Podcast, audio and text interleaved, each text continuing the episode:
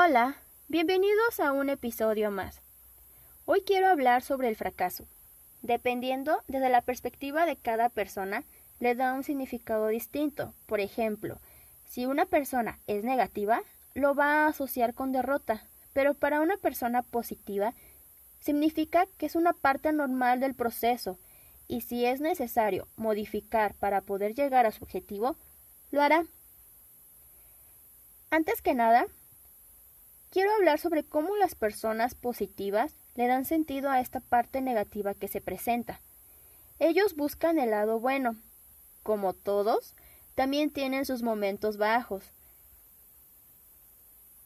pero saben reponerse y sacar provecho de cada situación.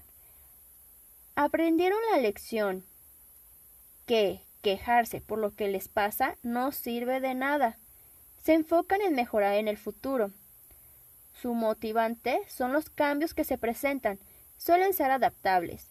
No solo se animan a ellos mismos, sino que les gusta animar a las personas que los rodean.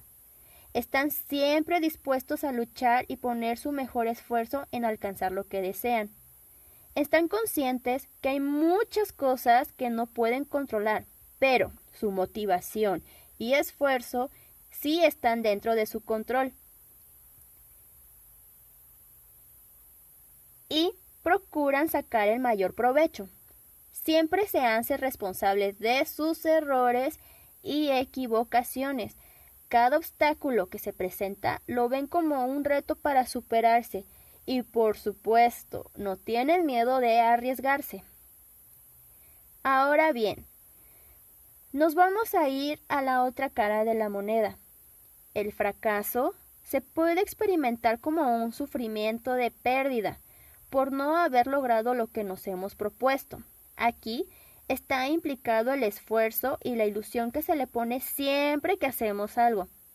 Si lo vemos desde la parte psicológica, nos inclinamos a tener emociones encontradas como son la tristeza, la rabia y la frustración. Esto nos lleva a cometer errores como búsqueda constante de aprobación por los demás, ponerse expectativas demasiadas altas. Por lo tanto, esto genera presión dejando de valorar los avances que se han logrado. La autocrítica excesiva puede llevar a generar inseguridad, dudando que nuestra capacidad no es la adecuada. Este punto se ve todavía más afectado cuando se tiene una autoestima baja, ya que predispone a pensamientos negativos. La baja tolerancia a la frustración perjudica, ya que si no se tiene un buen manejo, la probabilidad de renunciar ante las primeras dificultades que se presentan son altas. También debemos considerar que es muy diferente el cómo vemos los demás a cómo nos ven el fracaso. No todos lo vemos desde la misma perspectiva y se tiene opiniones diferentes. A lo mejor donde nosotros vemos 10 errores, otra persona puede decir que nota 3 o 4 errores o no es tan grave como lo creemos. Pero muchas veces nos perdemos y no sabemos qué hacer. Si te preguntas, ¿Qué puedes hacer para superar el fracaso? Toma nota. Deberás poner metas alcanzables, ver la situación como una oportunidad de aprendizaje. Cree y ten la seguridad en tus capacidades para transformar las situaciones que se vendrán. Mentalízate que no siempre queda a la primera y para poder obtener el resultado esperado es necesario intentar las veces que sean necesarias y claro, trabajar con la frustración esto nos ayudará a volvernos un poco más tolerantes. Deberás de cambiar tu idea de fracaso y verlo más como una oportunidad de que cada error que te que se te presenta es lo que debes de evitar en el futuro. Velo como un nuevo levantarse. Así que no te des por vencido. Te invito a que reflexiones. ¿Cuántas veces has empezado a realizar algo y por miedo a ser criticado, a creer que no eres lo suficientemente bueno, te rindes y peor aún, rendirse sin haber intentado. Te invito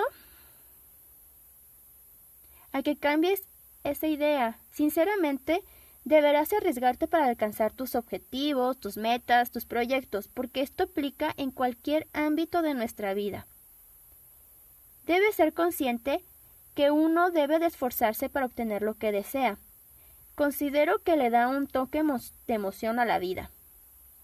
Tenemos tantas probabilidades, estrategias para poder llegar a la meta. No dejes que tú mismo o las circunstancias te desanimen. Mejor acepta cualquier cosa que se te que se te presente. Tanto buena como mala, fácil o difícil, con una actitud serena y positiva. Esto te ayudará a estar más cerca de alcanzar lo deseado. Quiero despedirme con la siguiente frase. Como dice un proverbio, el mayor fracaso es no haberlo intentado. Esperando que sea de gran ayuda lo que te compartí en el episodio. No lo olvides, la transformación es un trabajo personal. Te espero en la siguiente reflexión.